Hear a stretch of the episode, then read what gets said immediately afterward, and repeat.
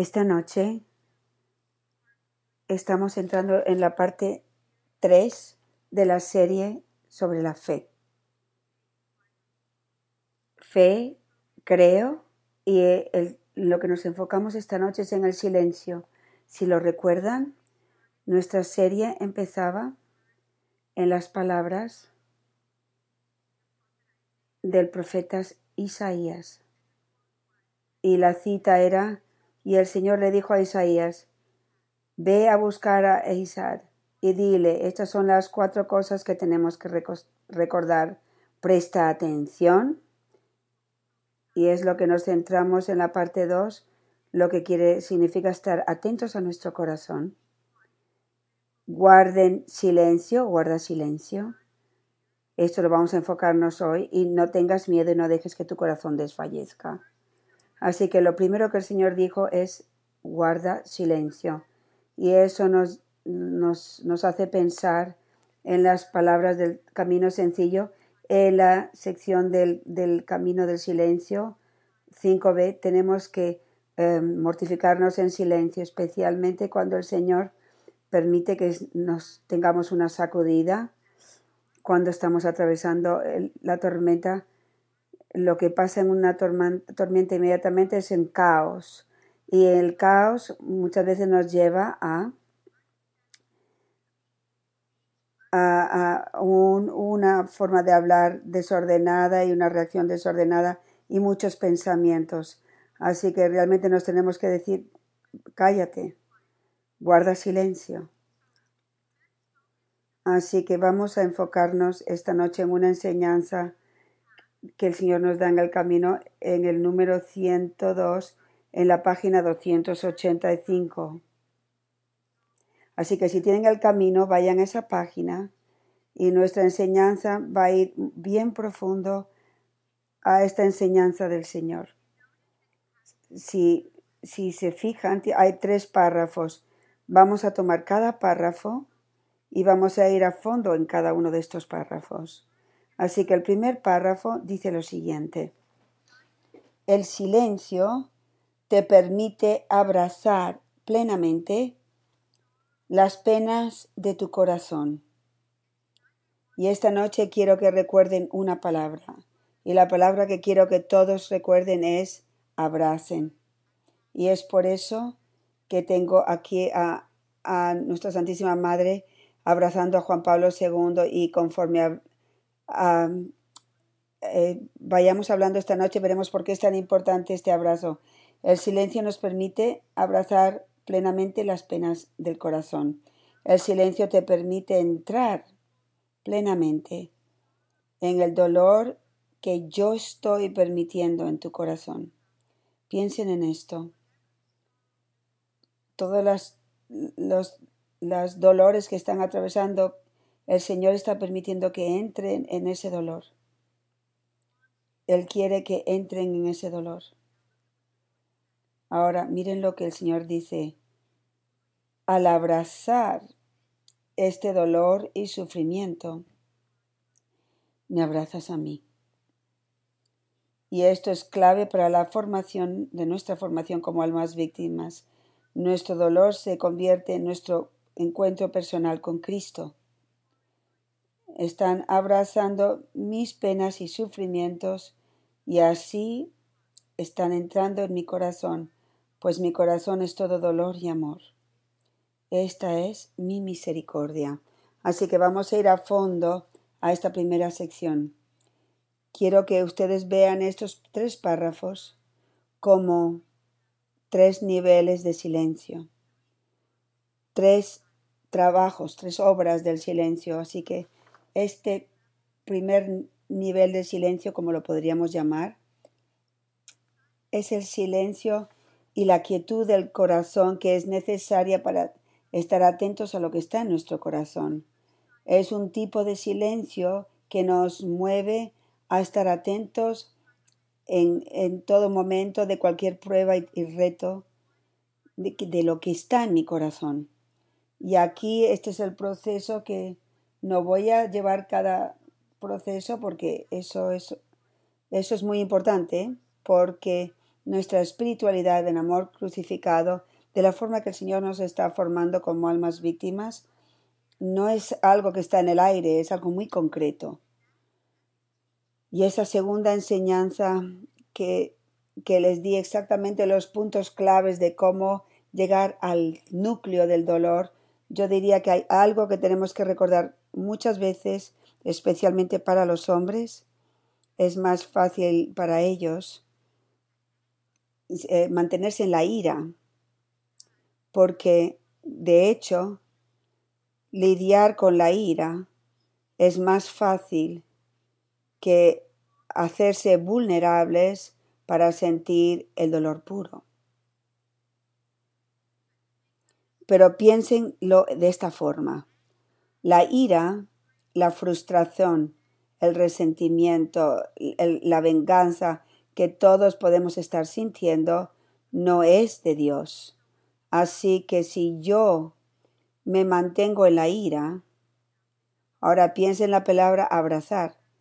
Lo que yo estoy abrazando es a Satanás. Yo estoy abrazando el permanecer en su opresión, en su oscuridad. Es por eso que nosotros tenemos que luchar especialmente con el hecho, con la ayuda del acompañamiento de salir de la ira, darle la ira al Señor y lo que tenemos, hemos de abrazar es el dolor puro. Porque en el dolor puro está Cristo mismo. Así que cuando abrazamos el, el, sufrimiento, el dolor puro, estamos abrazando el cuerpo de Cristo.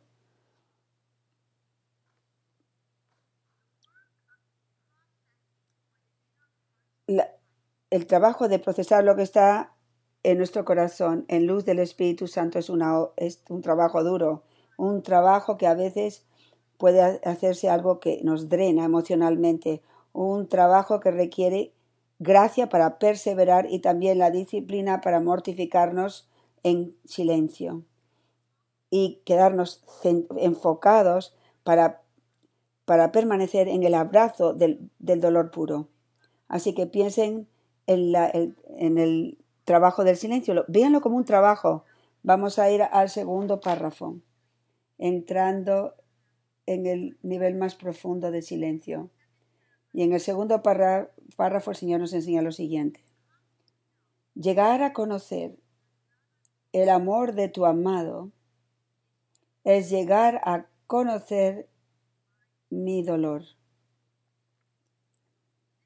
Es por eso que mi madre es la reina de dolores, porque fue ella quien vivió con mayor perfección consumida en mi corazón mi pequeña.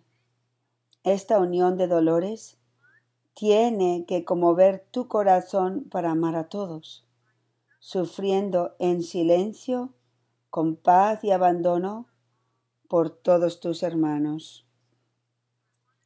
Así que quiero centrarme en este párrafo.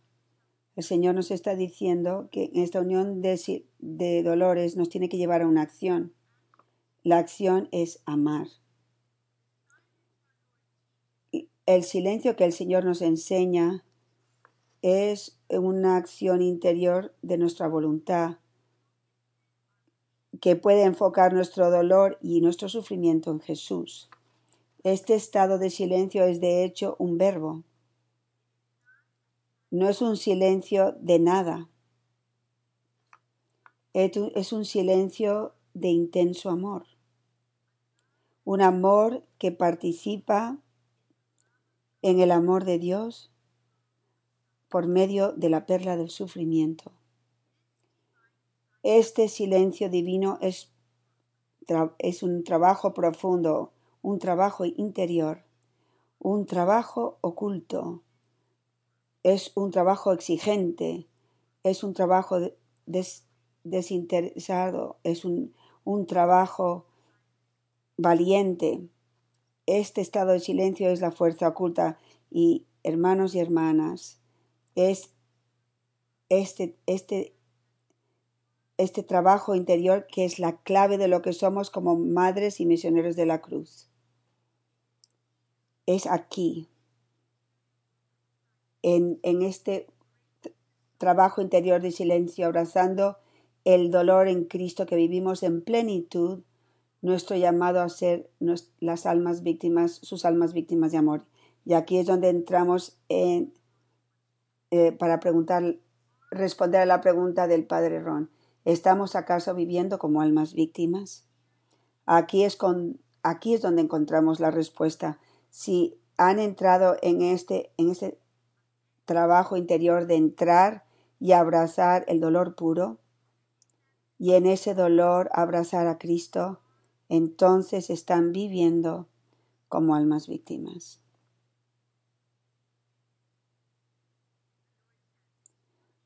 El Señor nos dice, esta unión de dolores tiene que mover sus corazones a amar a todos. Es una elección que hacemos. Así que ahora quisiera que considerásemos un momento la, la palabra del buen samaritano en Lucas capítulo 10 del, del versículo 30 al 35. En el libro 33 días ah, de un amor misericordioso, el padre Michael Gately explica algo muy bonito.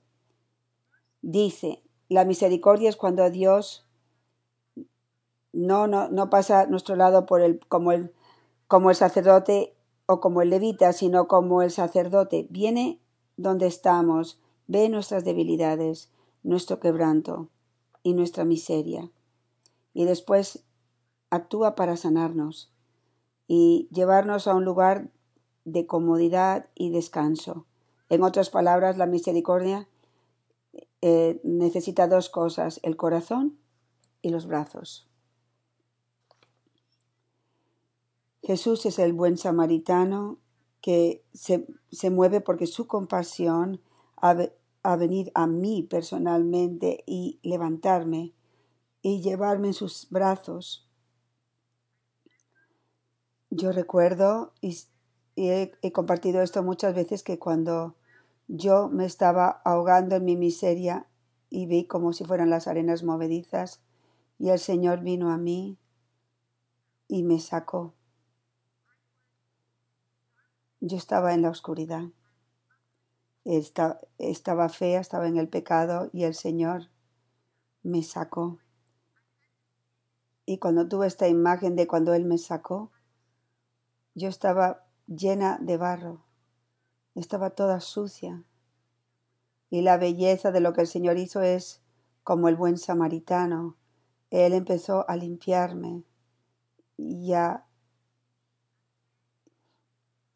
volviendo a hacerme esta, esta preciosa y uh, en virtud, en, en bondad y en amor. Así es como el Señor nos ama. Lo que ocurre es lo que yo tuve que batallar y cada uno de ustedes también es que muchas veces la, la persona que está acostada, tirada al otro lado de la carretera, es esa persona en nuestra vida que está más herida, más rota. La persona en nuestra vida que nos hiere en, en mayor nivel. La persona en nuestra vida que es la más difícil a amar. Y muchas veces lo que he, tenido que yo lidiar con ello personalmente es que yo soy el levita y el sacerdote que, que se va al otro lado de la carretera y, y quiere separarse y me quiero separar de este alma quebrantada que está en mi vida. Aquí es donde el Señor nos muestra, porque porque yo les he levantado, yo les he llevado a mis brazos y ustedes tienen que hacer lo mismo, tienen que hacer lo mismo con este alma en sus vidas. El número 88 en la página 243 de nuestro camino dice lo siguiente. La luz de Jesucristo es amor que sufre por todos y con todos el amor en el dolor y la tristeza. Ahora escuchen con atención. Amor que entra en el quebranto de la humanidad y lo recibe en sí mismo para sanarla y restaurarla en Dios. El amor que recibe sus heridas y las lleva sobre su cuerpo para sanarla con el bálsamo de su ternura con misericordia. Esta es la luz del mundo, esto es amor, el verbo encarnado. Eso está en clave de la formación de, un, de una madre y un misionero de la cruz. Esto está como el centro, en el núcleo de lo que es la formación de un alma víctima que Dios está pidiendo para su ejército, para estos tiempos decisivos. Esto es clave en la obra que el Señor va a hacer para levantar un sacerdocio santo. Si se nos pasa eso y no entramos a una mayor perfección en este trabajo, no estamos viviendo quienes somos. Para poder abrazar el quebranto de nuestros hermanos y hermanas, primero tenemos que llegar a conocer y recibir nuestro propio quebranto en Cristo. El Bosken dijo, nunca tengan miedo de ser algo roto. Uno de los desórdenes más gran, uno de los mayores desórdenes que todos tenemos es el desorden de, del perfeccionismo porque en raíz de ese desorden es que yo tengo que hacer todo bien y tener éxito en todo para poder ser amado. Eso es un desorden. Yo no, me permito a mí mismo estar roto y aceptarme en Cristo como el, el ser humano roto que soy el principio de nuestro camino como en la formación de como almas víctimas comienza para revelarnos a cada uno de nosotros nuestro quebranto, nuestras heridas. Hemos de pedir la gracia de vivir nuestras heridas, nuestro quebranto en Cristo, la humildad. La humildad es saber de que estamos rotos, y viviendo con nuestro quebranto plenamente expuesto a nosotros mismos y a Cristo, con perfecta fe de que Dios arregla los corazones rotos. La humildad nunca, la, humildad nunca esconde nuestro quebranto, sino que vive descubierto, al descubierto en el amor misericordioso de Dios. Así es como nosotros tenemos que vivir nuestro quebranto en Cristo. Solo es viviendo en paz y en el abrazo de nuestro propio quebranto en Cristo que podemos tener la ternura, la paciencia y la misericordia de Dios para abrazar las almas rotas en nuestras vidas como los Cristos rostos, rotos que son. Nunca podemos separar nuestro quebranto del quebranto de la humanidad nuestros esposos y esposas, nuestros hijos, nuestros mm, cuñados, mm, cuñadas, nueras, nueras, nuestros superiores, lo que es todo, lo que sea. Tenemos que vivir en, en gratitud, en la conciencia de cómo Dios nos ama. Nuestro Dios es la fuerza oculta para cada uno de nosotros. Nuestro Señor ve nuestro quebranto y llora ante Abba, pidiéndole la gracia, las gracias que necesitamos. Pero aún así, para cada uno, lo que nosotros recibimos siempre del Señor es su ternura y su misericordia, no la condenación. Nosotros recibimos del Señor como la persona herida que estaba en el camino y así fue abrazado. Y familia mía, lo que sana, lo que sana la humanidad eh, quebrantada es el abrazo de Dios el abrazo de nuestra Santísima Madre. Por lo tanto, aquí llegamos al, al núcleo de cómo vamos a levantar un sacerdocio transformado y santo. El padre Jordi dio la semana pasada una enseñanza increíble de la condición de la iglesia. Tenemos que ver, hemos de ver, el Señor nos ha dado una misión, la misión específicamente para estos tiempos en la iglesia. El Señor nos ha pedido y nos ha dicho que si vivimos esta vida víctima tan oculta que nadie la ve, vamos a levantar un sacerdocio transformado. Así que, ¿cómo vamos a hacer esto? Cada uno de nosotros en nuestra vida tiene personalmente ha conocido y encontrado un hombre, una mujer, un niño que está profundamente herido, quebrantado. Estas almas viven en el corazón de sus heridas, en el hoyo de sus heridas, pero el hoyo es tan profundo que no pueden liberarse. Estas almas no son capaces de hacer el camino del no son capaces de hacer el, trabajo del camino y muchas veces los mejores psicólogos no los pueden ayudar tampoco. Eh, sus desórdenes de personalidad han creado en ellos una identidad completamente falsa que ellos no pueden quitar. La mayoría de nosotros tenemos a alguno de una persona en esta en nuestra vida que vive en este nivel de quebranto y algunas veces puede ser incluso el aguijón en nuestro costado. Este nivel de quebranto es el quebranto, familia mía, que existe en la iglesia. Y solo puede ser a, través de abrazar estas almas quebrantadas, a través del silencio, del martirio oculto del corazón con Cristo, que Dios va a penetrar su la oscuridad y abrazar a las multitudes de las almas para llevarlos a una nueva vida. Digamos, por ejemplo, que tu madre o tu padre, o tu esposo o tu esposa, o tienen un hijo, o tienen un sobrino, que está en una condición quebrantada extremadamente seria, muchas veces. Si es una persona que está cerca de nosotros, es, es un constante reto porque estas almas están constantemente hiriéndonos. Estas almas están constantemente causando dolor en nosotros.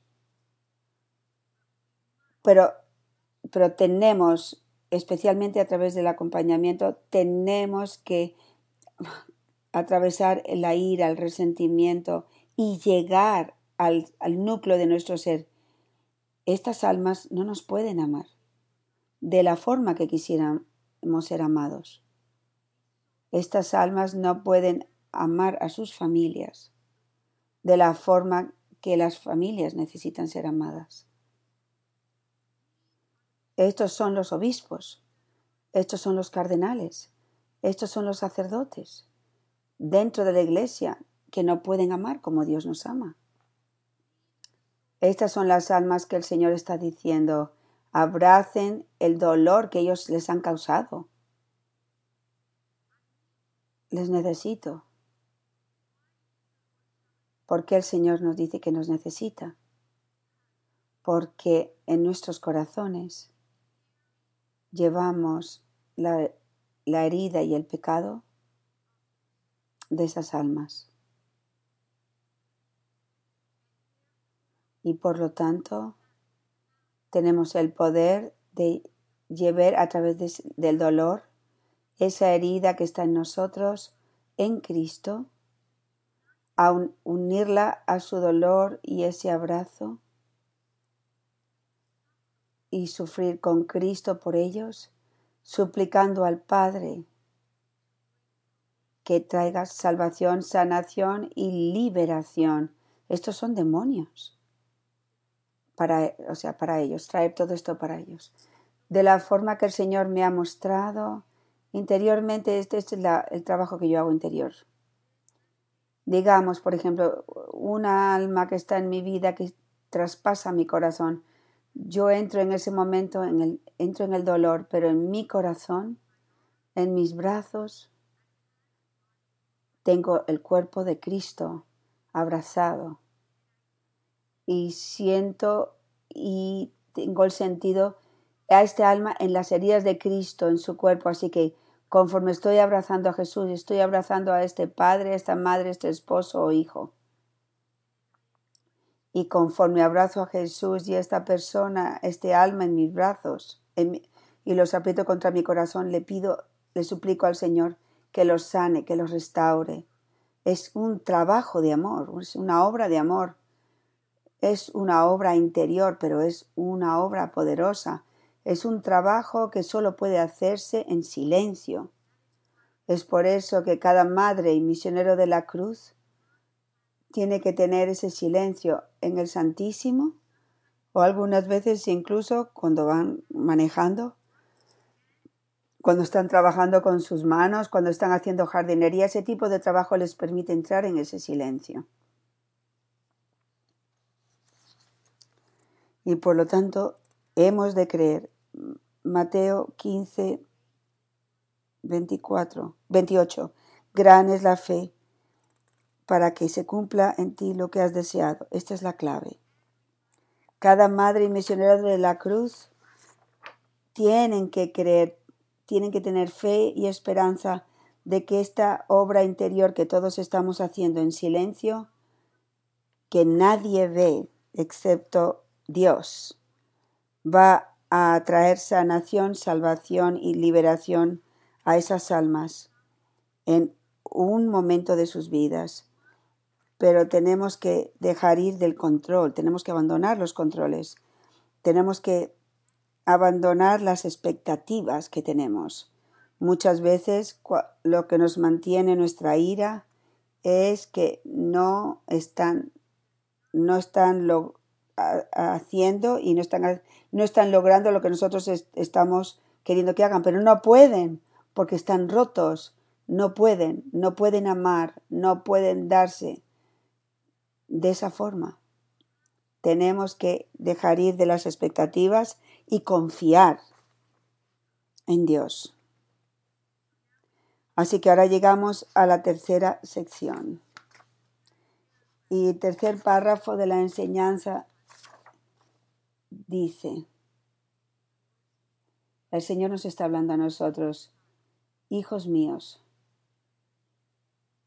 sonrían exteriormente y atiendan a los deberes de sus vocaciones con detalle y amor.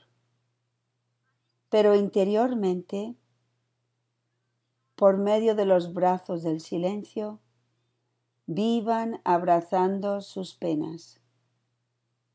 De esta manera están abrazando a mi cuerpo crucificado y aliviando mis heridas. Esta es la vida del amor. ¿Quiénes somos nosotros? ¿Qué es lo que el Señor está deseando de cada uno de nosotros? ¿Por qué nos ha unido en amor crucificado? En el número 84, en la página 236, el Señor lo dice claramente deseo que seas, que seas por ti, para ti, tú y tú, mi compañero en este tiempo de gran sufrimiento, para permanecer conmigo, para recoger mis lágrimas derramadas por toda la humanidad. Tú has sido escogido para ser uno conmigo mi consuelo durante estos últimos tiempos. Esta es tu identidad como Madre de la Cruz y como misionero de la Cruz. Comunidad mía, la Iglesia está atravesando su pasión de nuevo. Nuestro Señor está sufriendo enormemente y como él le pidió a tres de sus amigos más cercanos, Pedro, Santiago y Juan, a permanecer con él, a sufrir con él, a participar con él en su agonía, él también nos está pidiendo a nosotros. Y así es como lo hacemos. es, es difícil mantenerse en el abrazo de esos dolores, por supuesto lo es. Nuestra humanidad quiere olvidarse de esto nuestra humanidad quiere distraerse. Nuestra humanidad quiere tener, tomarse unos, unos traguitos para relajarse. Es algo difícil, pero, eh, pero esto es como hemos sido llamados a vivir. Le pregunté a Jesús cómo vivir como su compañera de amor. Esto sigue estando en la página 236 y el Señor nos sigue diciendo, así es como somos sus compañeros de amor. Presta atención a cada persona que encuentres en tu vida. No solamente los que amas, no solamente algunos de tus eh, esposos y esposas tan hermosos y tus hijos que son tan agradables y te llenan de tanto amor. Di, estate atento a todas las personas, incluyendo aquellos que no te gustan demasiado. El Señor dice, yo vivo en ellos, sufro por ellos y con ellos. Este es mi cuerpo. Ten la docilidad de corazón de recibir el quebranto de todas las personas en tu corazón, siendo una conmigo. Eso es participar en el amor de la Trinidad.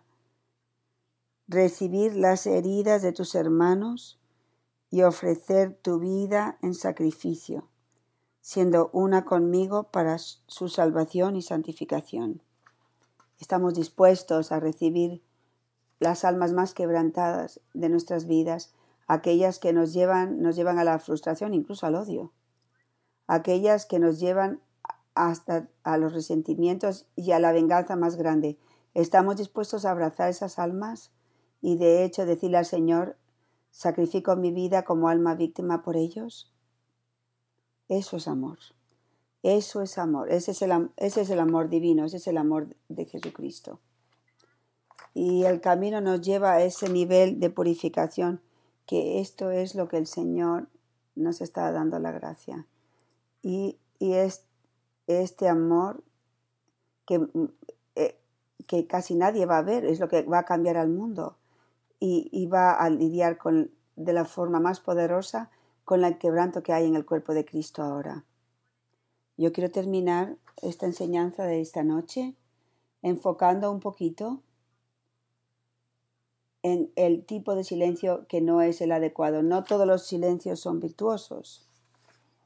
Hay un tipo de silencio que es el que se oculta, el silencio de ocultarse y de vergüenza. Ese no es el silencio de Dios. Hay el silencio de juzgar y el, silencio de condenar. Y es el silencio también como reacción al miedo. Y es por eso que el Señor le dice a Isaías, la tercera cosa, no tengas miedo. Las escrituras nos dicen, no hay miedo en el amor. Pero el amor perfecto expulsa el miedo, porque el miedo tiene que ver con disciplina. Aquel que tiene miedo no es perfeccionado en el amor.